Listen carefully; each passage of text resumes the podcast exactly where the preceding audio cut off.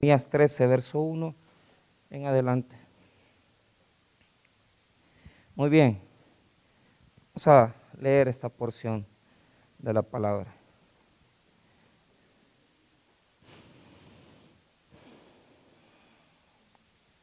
Amén. Muy bien. Eh, el título es ese, la señal del cinto eh, podrido, la señal del cinto podrido. Ah, dice la palabra del Señor. Así me dijo Jehová, ve y cómprate un cinto de lino y ciñelo sobre tus lomos y no lo metas en agua. Y compré el cinto conforme a la palabra de Jehová y lo, y lo puse sobre mis lomos. Vino a mí segunda vez palabra de Jehová diciendo, toma el cinto que compraste, que está sobre tus lomos, y levántate y vete al Éufrates y escóndelo allá en la hendidura de una peña. Fui pues y lo escondí junto al Éufrates, como Jehová me mandó. Y sucedió que después de muchos días me dijo Jehová, levántate y vete al Éufrates y toma de allí el cinto que te mandé esconder allá. Entonces fui al Éufrates y cavé y tomé el cinto del lugar donde lo había escondido. Y aquí que el cinto se había podrido, para ninguna cosa era bueno. Hasta ahí leamos. Oremos, Padre, te pedimos tu bendición para la palabra que vamos a predicar. Oramos, Señor, que sirva para ministrar nuestras vidas, que sirva para poder, Señor, comprender esa profundidad que debemos de tener en nuestra dimensión íntima contigo, Señor. Y desde ya pues oramos para que nos uses, para que nos des palabras, para que nos fundamentes y nos fortalezcas. En el nombre de Cristo Jesús. Amén y amén. Tomen asiento. Muy bien. El tema de las señales proféticas es un tema que se desarrolla alrededor de varios libros, ya que en varios profetas sucede que hay señales eh, que son como parábolas vivas. Eh, recuerdo que hace unos meses, antes de pandemia, les prediqué acerca de la casa del alfarero. Y pues Dios manda al profeta Jeremías a ver a la casa del alfarero cómo se, eh, el alfarero se echaba a perder, ¿verdad? La obra que estaba haciendo y cómo vuelve a retomar el trabajo nuevamente. El mismo libro de Jeremías tiene varias señales. Una de ellas es eh, las vasijas rotas que van a ser quebradas. Otra de ellas es, eh, el Jeremías va a caminar con un yugo en su cuello para simbolizar la esclavitud a la que serían expuestos el pueblo por su rebelión. Y esta señal, ¿verdad? Que es algo tremendo, es muy hermosa, es una cuestión muy profunda de parte de Dios, que es la señal del cinto podrido. Ahora, eh, hablemos un poquito acerca de esa palabra cinto. Realmente eh, tiene una reflexión o tiene un significado como una faja. Eh, los sacerdotes cuando entraban al templo usaban un cinto que sería una faja para poder tomarse los vestidos y poder entrar a adorar a Dios. Esa faja o cinto, como usted le quiera llamar, era de color blanco, era de lino. El lino representa una cosa delicadísima, una cosa delicada y bella, eh, si así lo quiere llamar, esplendorosa. Por muchos años y, tiempos en El Salvador, eh, el pueblo indígena no conoció más que para vestirse lona, ¿verdad? Y fue hasta que esta gente de dinero y los europeos comenzaron a traer telas, ¿verdad? De Europa y, ya comenzó a verse un cambio, ¿verdad? Porque prácticamente eh, ser eh, eh, una persona nativa de nuestros pueblos originarios era algo degradante porque estaba la clase social pudiente que tenía seda, que tenía telas muy finas y estaba la gente muy pobre que no podía alcanzar más que solo a comprar lona. Eso que ustedes y nosotros vemos en el mes de septiembre que, que los niños se les prepara su vestimenta para que vayan a bailar el carbonero. Eso es algo simbólico, o sea, así se vestía, así se vestía la gente humilde, no tenían otra tela más y era pues algo de mucha sencillez. El hino, por lo contrario, representaba algo de estima, algo de valor, algo lindo. Y claro, el sacerdote debía de, usar un cinto, una faja blanca, ¿verdad? Porque es lo que representaba la gloria, la pureza, eh, la sinceridad. Eh, en este caso, el texto bíblico tiene tres diferentes tiempos o estaciones. El texto bíblico hasta el versículo número 8, hasta el versículo 7, perdón, nos va a hablar de tres estados, tres diferentes tiempos, y lo explico ahorita. Número uno, el momento en el cual Dios le llama y habla con Jeremías y le dice, compra un cinto de lino. Esa es la primera escena, ese es el primer tiempo, la primera etapa del el texto bíblico. Número dos, el momento en el cual Dios le dice al profeta, ve hasta el Éufrates, ¿verdad? Hasta una zona geográfica determinada y escóndelo ahí. Esa es la segunda etapa de la expresión del texto bíblico.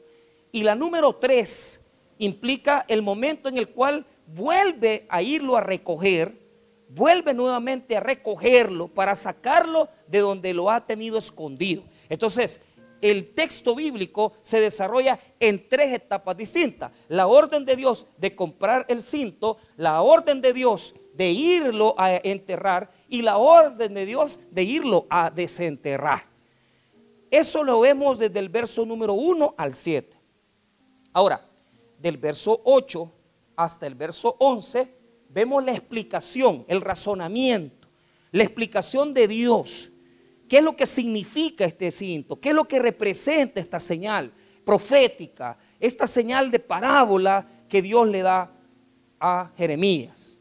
Ahora, veamos algunas cosas importantes que debemos de, notar, ¿verdad? Porque eh, es algo hermoso, es algo muy íntimo. El cinto, hermano, representa esa situación. Vea el versículo 1. Así me dijo Jehová, ve y cómprate un cinto de lino y ciñelo sobre tus lomos, no lo metas en agua. Entonces hay una primera condición es el hecho de que el profeta debía de comprarlo, debía de ceñírselo, o sea, cuando dice sobre tus lomos, quiere decir que debía de, ser, pues, para eso, para apretarse, ¿verdad? La cintura. Pero lo interesante es que le dice, no, no le pongas agua. O sea, e, esa palabra se interpreta como el hecho de que Jeremías, mire bien, utilizó este cinto por un periodo de tiempo y ojo con esto, no podía lavarlo. No podía lavarlo. Era, era un cinto de lino, pero no se podía lavar. Tenía que andarlo, aunque se ensuciara, él tenía que utilizarlo. ¿Cuánto tiempo el profeta utilizó el cinto de esa manera que posiblemente se tuvo que haber ensuciado para poder nosotros comprender el tiempo que él lo tuvo que haber andado en ese estado? La segunda situación es que de repente todo es una cosa como improvisada. Dios le llama y, le dice, mire lo que dice el verso 2, que, es cuando él lo hizo, o sea, compró y se lo puso. Mire, y compré el cinto conforme a la palabra de Jehová y lo puse sobre mis lomos. Entonces lo anduvo un buen tiempo, eh, eh, anduvo con él un tiempo, posiblemente se ensució en ese momento.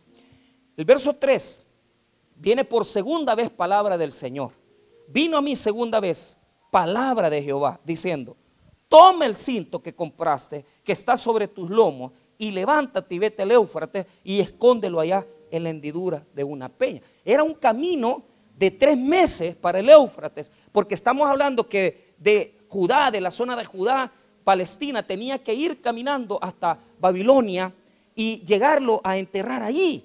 Y, Dios le da un lugar específico, le dice, tienes que irlo a guardar en ese lugar. Y eso fue lo que hace el profeta. Entonces, mire lo que dice el versículo número 6. Y sucedió que después de muchos días, o sea, posiblemente pasaron un año, yo no sé cuánto tiempo pudo haber pasado, me dijo Jehová, levántate y vete al Éufrates y toma de ahí el cinto que te mandé a esconder allá. Y el 7, entonces fui al Éufrates y cabé, o sea, que lo había guardado bien lo había enterrado bien, o sea, no solamente lo metió en una hendidura. El agua, el agua, el agente que corrompe el lino, había destruido, había corrompido había degradado el cinto de lino. Mire lo que dice el 7. Entonces fui al Eufrates y cabé y tomé el cinto del lugar donde lo había escondido. Y aquí que el cinto se había podrido para ninguna cosa. Era bueno. Entonces veamos ahí. ya expliqué la enseñanza, ya expliqué los textos. Ahora veamos la aplicación, la interpretación interesante. Número uno, la etapa en la cual Jeremías se pone el cinto blanco, se pone ese lino ahí, esa faja blanca, representa el tiempo en el cual el pueblo de Dios caminó con fidelidad a Dios.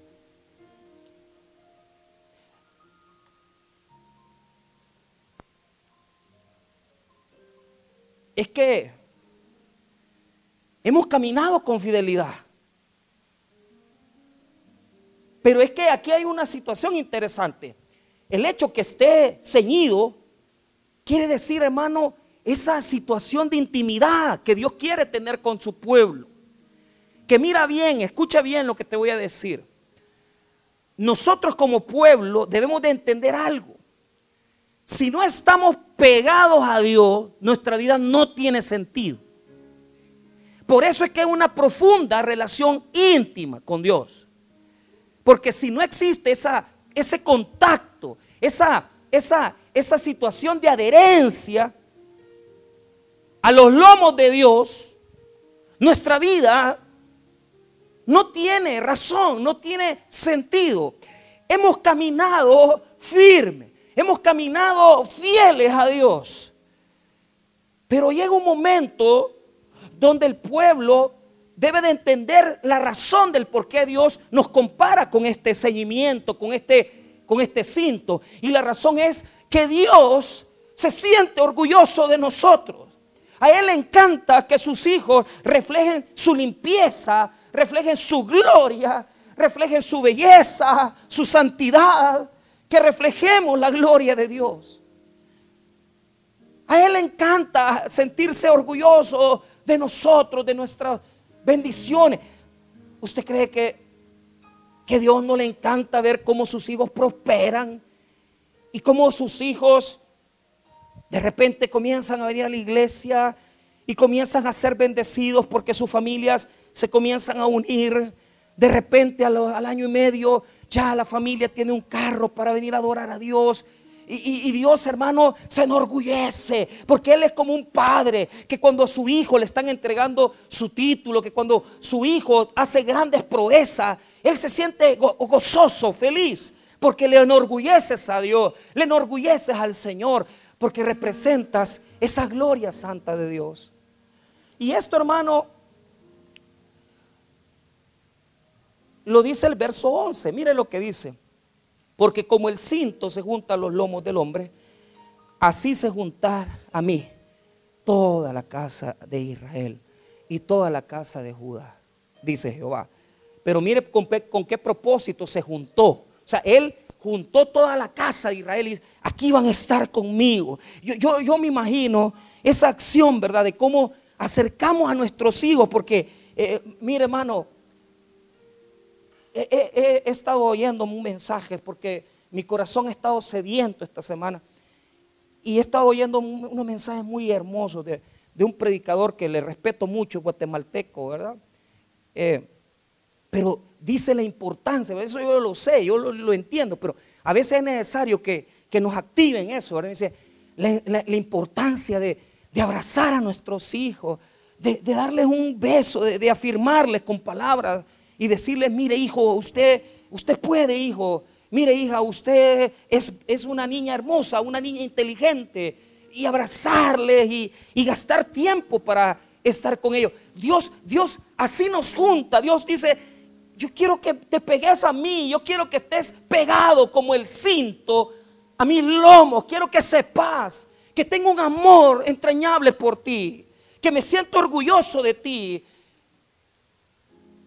entonces Dios quiere que estemos pegados. ¿Pero por qué? Mire, mire, en la segunda parte del verso 11 dice, mire lo que dice, así se juntara a mí toda la casa de Israel y toda la casa de Judá, dice Jehová, para que fuesen por pueblo y por fama, por alabanza y por honra. Mire, por pueblo, por fama, por alabanza, por honra. pero no escucharon. ¿Sabe por qué Dios quiere que nosotros estemos pegados para ser de fama de Dios? Que la fama de Dios crezca, que la fama de Dios eh, pueda acrecentarse, que la fama de Dios, la gente diga de verdad, la casa de esa familia, la casa de esa persona es bendecida. La vida de esa persona es bendecida. La vida de esa mujer es bendecida. La vida de ese hombre es bendecida. Somos la fama de la gloria de Dios. Por eso debemos de estar ceñidos, porque Dios le agrada que sus hijos sean de bendición, que reflejemos su belleza, que reflejemos su prosperidad, que reflejemos su santidad. Pero me, agrada algo porque como me, he sentido así un poco separado, yo he estado orando y le he Señor, tú sabes que yo soy, yo tengo pecado en mi vida. Yo tengo pecado en mi vida. Y creo que ciertamente puedo ser un cinto de lino y probablemente yo no estoy muy limpio. Puedo estar sucio, un poco sucio. Tal vez no tan sucio, porque no quiero entrar en cosas teológicas que así hemos sido lavados. No, yo quiero eh, que usted entienda, cuando usted viene a servir, cuando usted viene a la iglesia, pero usted sabe que, que no está bien, que hay algo ahí que no está 100% limpio. Pero digo, Señor, aún así me usa, Señor. Aún así me usas sabiendo que yo no soy limpio. Y Dios me dice, es que es que yo me glorifico porque quiero que sepas que vos sos nada más una vasija de barro, que la gloria mía habita en ti y que vos sos vasija de barro, vos sos una persona inútil, vos sos simple y sencillamente la vasija, pero la gloria mía yo te la doy a ti, te uso porque yo puedo usar a quien sea. Y aunque esté sucia, tal vez no te voy a usar al 100%, pero te voy a usar. Porque Él, Él quiere, hermano, que no vivamos en ese nivel de, que venimos a la iglesia, vengamos al servicio, pero aún así estamos un poco sucios. No, Él quiere que nos limpiemos. Y hasta ahí podemos, podemos realmente hacer un esfuerzo y buscar el rostro de Dios para andar un poco más limpios. Y orar y decir, Señor, purifícame, límpiame. Pero el problema es salir de allí. Salir, hermano, porque estoy seguro que Dios ha usado pastores sucios. Yo estoy seguro que Dios ha usado pastores con malos testimonios. Yo sé que Dios ha usado servidores que no han andado bien limpios, porque Dios no usa. Dios no usa. Pero el problema que Dios no tolera es la separación. Si esa suciedad te está llevando a apartarte, te está llevando a, separarte, tienes que regresar. Porque nosotros no funcionamos así. Nosotros funcionamos pegados a Dios. Porque el libro de Efesios dice que nosotros como la iglesia de Dios, la iglesia de Cristo, somos la carne. Somos una sola carne. Oiga lo que dice. Somos una sola carne con el Señor Jesús. Entonces yo no entiendo cómo hay gente que cree que puede hacer una vida fuera. Cómo hay gente que cree que puede hacer las cosas fuera de Dios. Cómo hay gente que cree que puede hacer las cosas separadas de Dios. Escucha esta situación.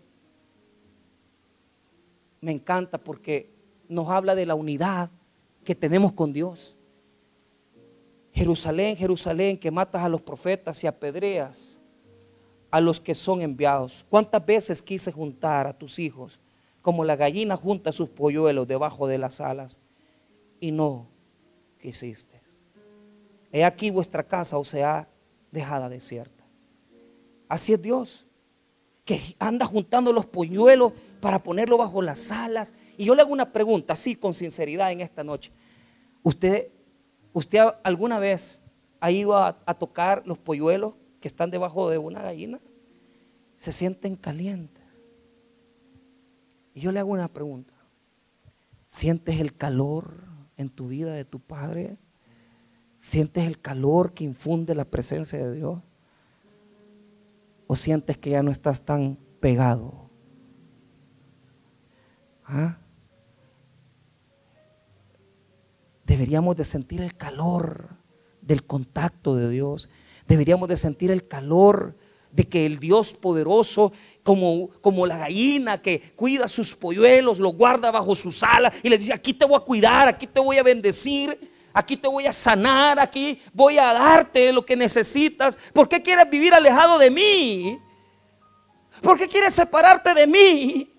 ¿Por qué quieres apartarte de mí si solo lo bueno quiero darte? Solo bendecirte quiero. Ven, acércate a mí. Siente el calor que yo te doy. Estate ceñido a mí. Pero aquí viene una situación.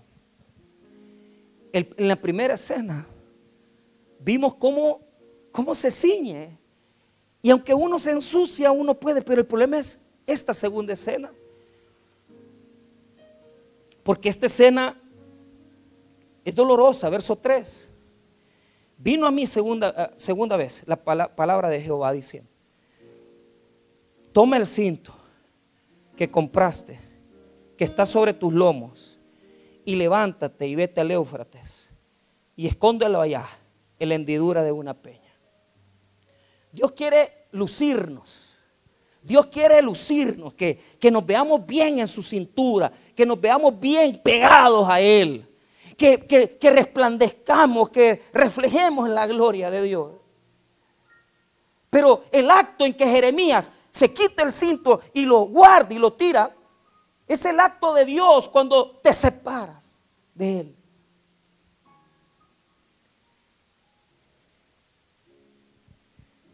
Te separas de Él. Hay, hay, personas que han comenzado a mostrar a mostrar acciones de separación. Porque mira, hay, cinchos carísimos, 600, 700 dólares un cincho Ferragamo, ¿verdad?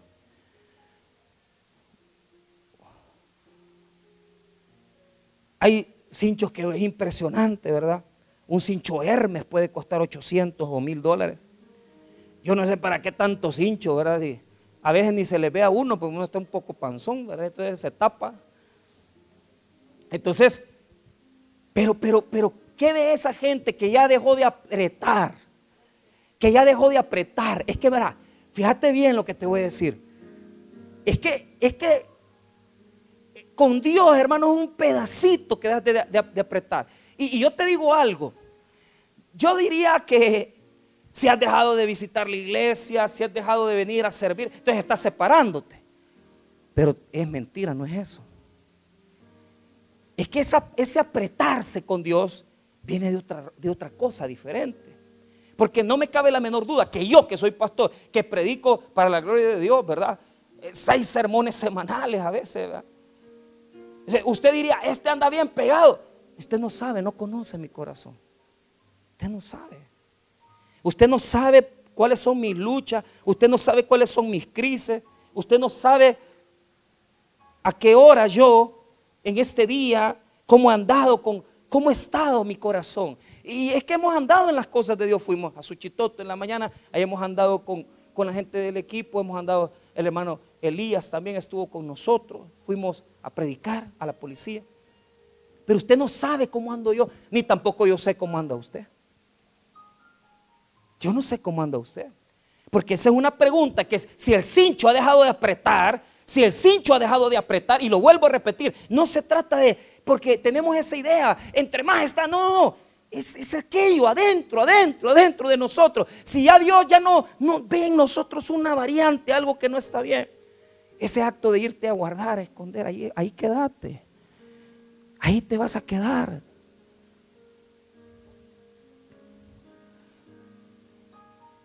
Y lo escondió en el Éufrates y lo dejó guardado ahí. ¿Y qué representa eso? Los 70 años que los pueblos de Israel iba a estar en Babilonia, deportados. O sea, Dios los iba a que se fueran de Jerusalén, váyanse para Babilonia. ¿Quieren los ídolos? Pues allá vas. ¿Querés ese estilo de vida? Pues toma, allá andate. Es que Dios es así. Eh, eh, o sea, el pueblo estaba tanto en idolatría. ¿Quieren tanto sus ídolos? Tomen, pues aquí está. ¿Qué pasó cuando ellos querían regresar a Egipto? Quieren tanto Egipto, tomen una culebra, pues. Y las serpientes lo picaron porque la serpiente era una señal de idolátrica de Egipto. Y así es Dios. Dios, Dios no te va a decir, vaya pues, ¿querés el hombre? Pues vaya pues, ahí está tu hombre. Yo te quiero detener, yo quiero pararte. Pero vete, no hay problema. ¿Querés creer que allá afuera vas a ser bendecido? ¿Vas a estar mejor que bajo mis alas? ¿Crees que, allá afuera, fuera de mí? Entonces viene eso, hermano, a nuestra mente que nos, que nos debe de entrar en la cabeza. Dios, vaya, está bien, vete. Se entierra, se pierde a los días, a los meses, porque así es Dios. O sea, mandó a, mandó a Babilonia 70 años al pueblo y por eso el verso 6 dice que volvió nuevamente Jeremías y sucedió que después de muchos días me dijo Jehová, levántate y vete al Éufrates y toma de ahí el cinto que te mandé a esconder allá. Entonces fui al Éufrates y cabé y tomé el cinto del lugar donde lo había escondido. Y aquí que el cinto se había podrido y para ninguna cosa. Está bueno que se pudrió. ¿Qué lo pudrió? El agua. Y el agua ahí que representaba, el agua salina, el agua representaba la influencia, la corrupción, ¿verdad? Pero lo que yo quiero que notes es que no servía para nada, no servía para nada. ¿Sabes por qué? Porque media vez dejas de apretar, porque media vez dejas de desajustar, porque media vez ya no estás apretando, media vez ya no estás adorando, media vez ya no estás alabando, media vez ya no sos firme, ya no sos firme, ya no estás fiel. No servimos de nada porque sin mí nada podéis hacer. Solo unidos con Él podemos lograr las cosas. Solo unidos con Él podemos lograr la bendición. Solo unidos a Él tiene sentido nuestra vida. Mi vida no tiene sentido sin Dios. Mi vida no tiene sentido sin el Señor. Nuestra vida no tiene sentido sin Dios. No tiene sentido. Pero entonces profundicemos y, demos forma a esto, porque yo quiero decirles esto. ¿Qué fue lo que corrompió? El agua. Pero ¿qué representa esa corrupción del cinto? ¿Te imaginas vos? O sea, yo no critico eso, yo discúlpeme si le ofendo en eso, pero cuando ya la camisa está bien amarillita, cuando ya la camisa está bien amarilla, y no de color, sino que era blanca, está percudida y está surcida. ¿Qué gloria le vamos a dar a Dios?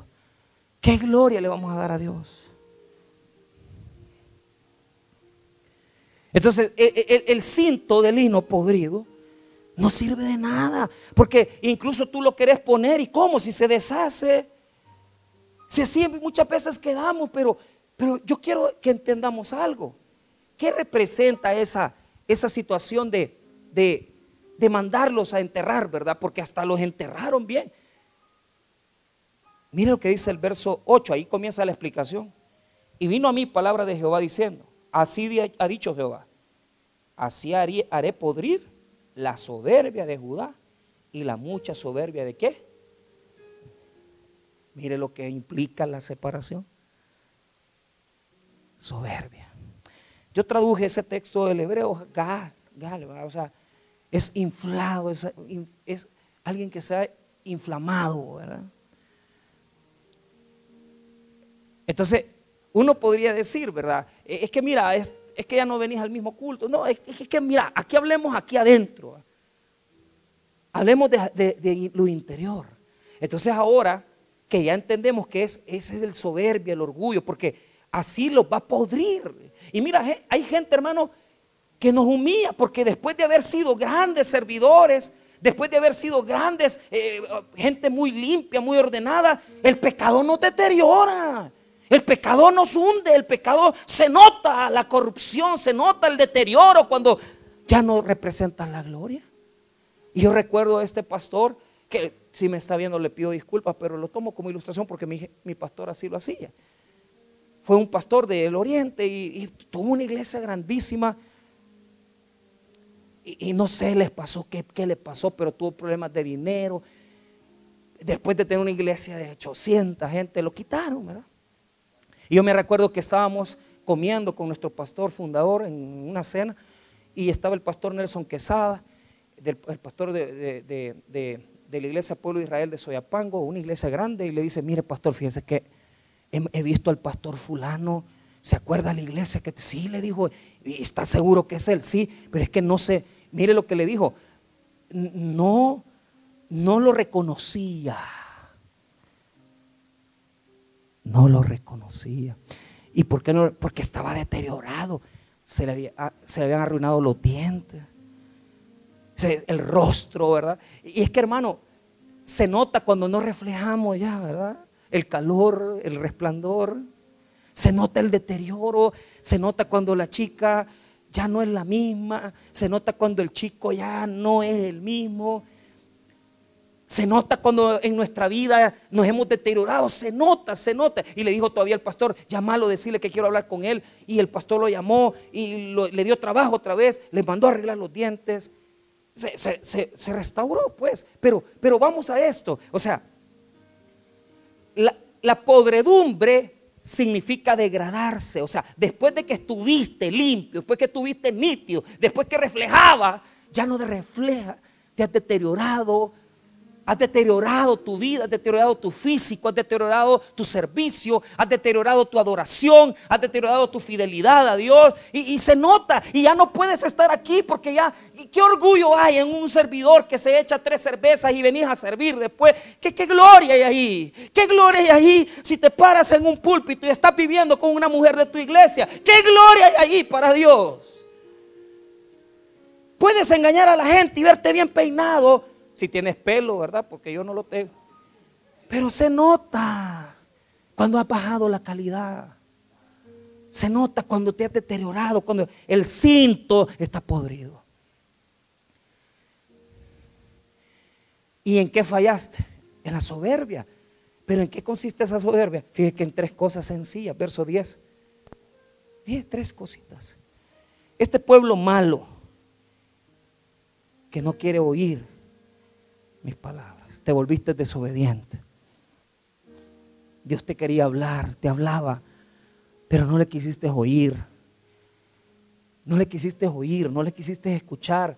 Dios te quería decir, te quería hablar, pero, pero, pero dejaste de oír la voz de Dios. ¿Y qué escuchaste entonces? Y aquí viene lo primero, que andan en las imaginaciones de su corazón.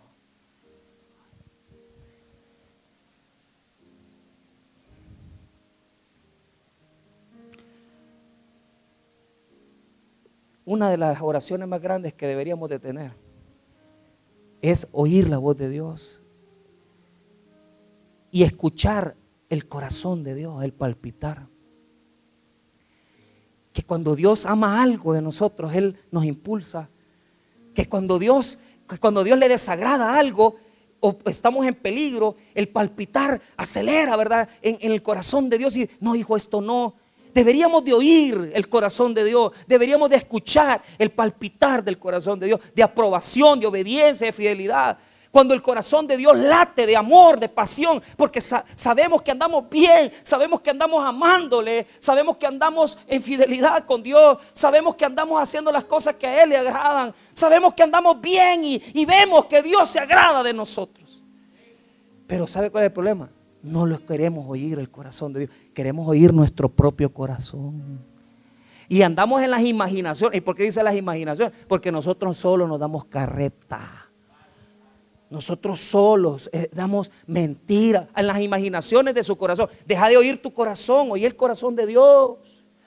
No, no hagas lo que vos decís, haz lo que Dios te dice. Y cuando Dios te dice algo, hacelo.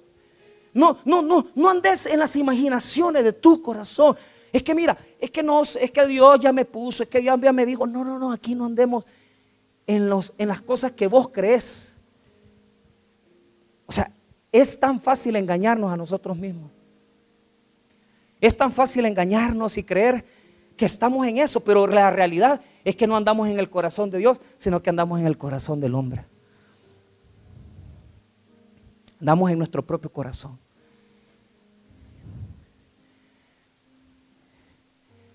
¿Estás oyendo el corazón de Dios o estás oyendo tu corazón? Pues si estás oyendo tu corazón, estás aflojando. Si estás oyendo tu corazón, estás aflojando. No oigas tu corazón. ¿Sabes por qué? Porque en el mismo texto de Jeremías 17 dice la palabra de Dios, maldito aquel que confía en el hombre y pone carne por su grosa y su corazón se aparta de Jehová. Pero también en ese mismo texto dice que engañoso es el corazón más que todas las cosas. ¿Quién lo conocerá? Dice. O sea, hay gente que dice, es que a mí Dios, a que yo siento, es que no es por tus sentimientos que vas a guiar tu vida, es que no es porque vos sentís algo, es porque Dios te lo dijo. No es por emociones. A veces hay gente muy sensible que quiere, ay, hoy sí amo a Dios, hoy ya no. No, no, no. Quita esas, las imaginaciones de tu corazón. Metete en algo. Yo no voy a guiar mi vida porque si hoy amanecí contento o triste, yo voy a guiar mi vida por el designio de Dios. Lo que Él me diga, yo lo voy a hacer. No lo que me diga mi corazón, porque mi corazón me puede engañar. Mi corazón es engañoso. Y me puede engañar a mí mismo. Número dos Mira lo que dice el versículo 10. Andan en las imaginaciones de su corazón. Dos. Y que va en pos de dioses ajenos para servirlas. O sea, no es que vos estás adorando a otros dioses, puede ser que sí. Pero lo que quiere decir Dios, mira, yo soy tu única alternativa. O sea, hay gente que cree que tiene más alternativa, ¿verdad? Cree que tiene más. No, es que yo aquí quiero trabajar, es que yo aquí, no, hombre, si yo no tengo alternativa, pues. O sea, cuando son cosas de Dios, yo no tengo alternativa. Yo vine a las 12 de la noche ayer. De, mi mamá lo operaron ayer en la mañana de un ojo, está bien, gracias a Dios. ¿Y, qué pasa? Vine a las 12, pero ¿por qué? Porque hoy en la mañana a las 4 para poder salir allá a predicar. Pero ¿cuál es el punto? Las alternativas. Yo no tengo alternativa, yo solo tengo una, Dios. Pero ¿qué pasa cuando usted se propone otras alternativas? Y no, si no me sale aquí, me va a salir allá. Y, tal vez de aquí, por aquí, donde Dios me va a mandar. No, hombre, si ahí no funciona. La única alternativa de un cristiano es Cristo. Y el día que usted tome una alternativa diferente, porque usted se va por el dinero, usted se va por el sexo, usted se va porque eh, usted le interesó la fama, o porque usted cree que es bonita, o porque usted cree que es bonito, o porque cree que usted es poderoso, o porque cree que usted es un gran cerebro, usted no es nada. No busque otra alternativa, la única alternativa es el Señor. Eso, eso, es decir, en mi vida Dios es lo más grande, es lo más grande, que Él sea lo más grande en mi vida, en tu vida, en tu existencia, lo más grande es Dios. No andes en las imaginaciones de tu corazón. No busques otras alternativas. Y mire, y sobre todo, no, no te arrodilles a otros dioses. Mira lo que dice después el versículo, coma, y para postrarse ante ellos. ¿Por qué? Porque ya no te estás, ya en tu corazón, ya no, ya no te estás postrando ante Dios. El, el corazón del hombre debe estar rendido a Dios. Pero hay personas que se están rindiendo a otras cosas se están rindiendo a, parejas. Se están, o sea, la pregunta es, en tu corazón, ¿a quién estás rendido? ¿A quién, a quién le estás rendido? ¿Le estás, ¿Te estás rindiendo ante otras cosas en tu vida, tu existencia? Porque le voy a decir algo. Vos podés venir y, y pararte aquí levantar las manos, pero Dios sabe si tu corazón está, está rendido ante Él.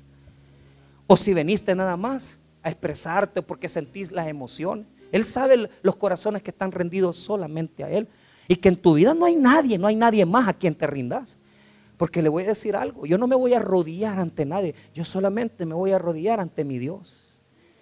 Solo a Él, solo a Él le lloro, solo a Él le clamo, solo a Él le pido.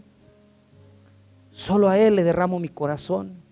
Porque ¿qué me puede dar el hombre? ¿Qué me puede dar una mujer? No me puede sacar de nada. Un hombre, una persona no te puede sacar de nada. Pero si te rendís ante Dios y le rendís tu corazón solo a Él y no le andas rindiendo tu corazón a todas las personas, Dios se va a glorificar en tu vida.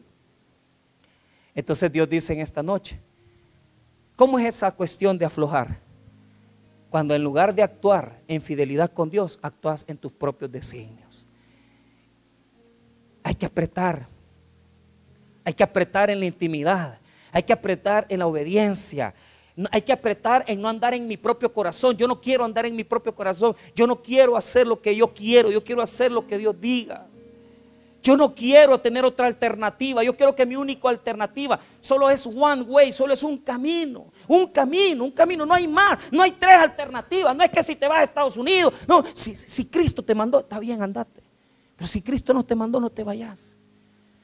Y rendite solo ante Dios, solo ante Él. Y tu corazón va a estar firme. Y tu corazón está adherido a Dios. Y vas a ser bendecido y vas a recibir la bendición de Dios. En esta noche,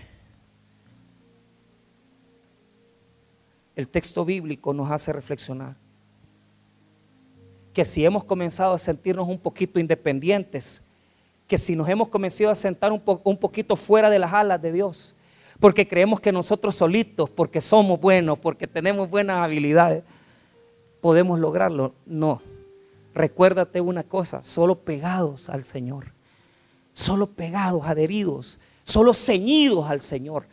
Fuera de Dios no hay nada. Apartado de Él no podemos. Pero en esta noche quiero decirte una cosa, quiero preguntarte algo. ¿Estás pegado a Dios?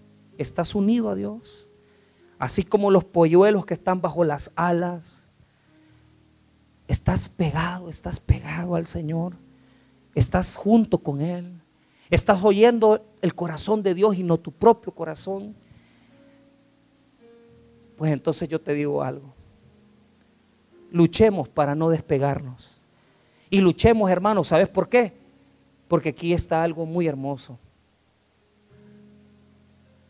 Aunque el cinto ya no servía para nada. ¿Por qué lo fue a traer entonces? ¿Por qué lo fue a recoger? Porque Dios es misericordioso, fíjate.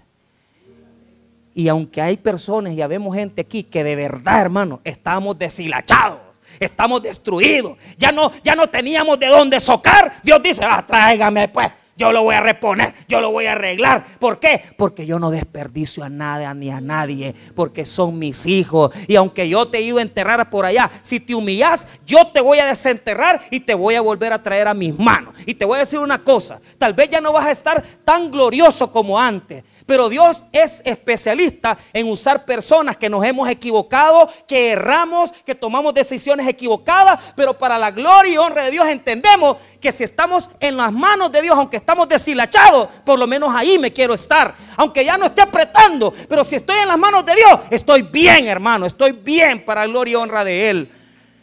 Tal vez te destruyeron tu vida, tal vez te hicieron pedazos y te fueron a enterrar por allá. Pero Dios le dijo a Jeremías, anda a traérmelo. y así lo querés, Señor. Si tiene diabetes, mira cómo quedó por andar con dos amantes. Tráemelo, yo lo quiero. Aquí ve. Pero mira si esta le puso los cuernos al hombre. ¿Qué? Mira, Jeremías, anda a traerme el cinto.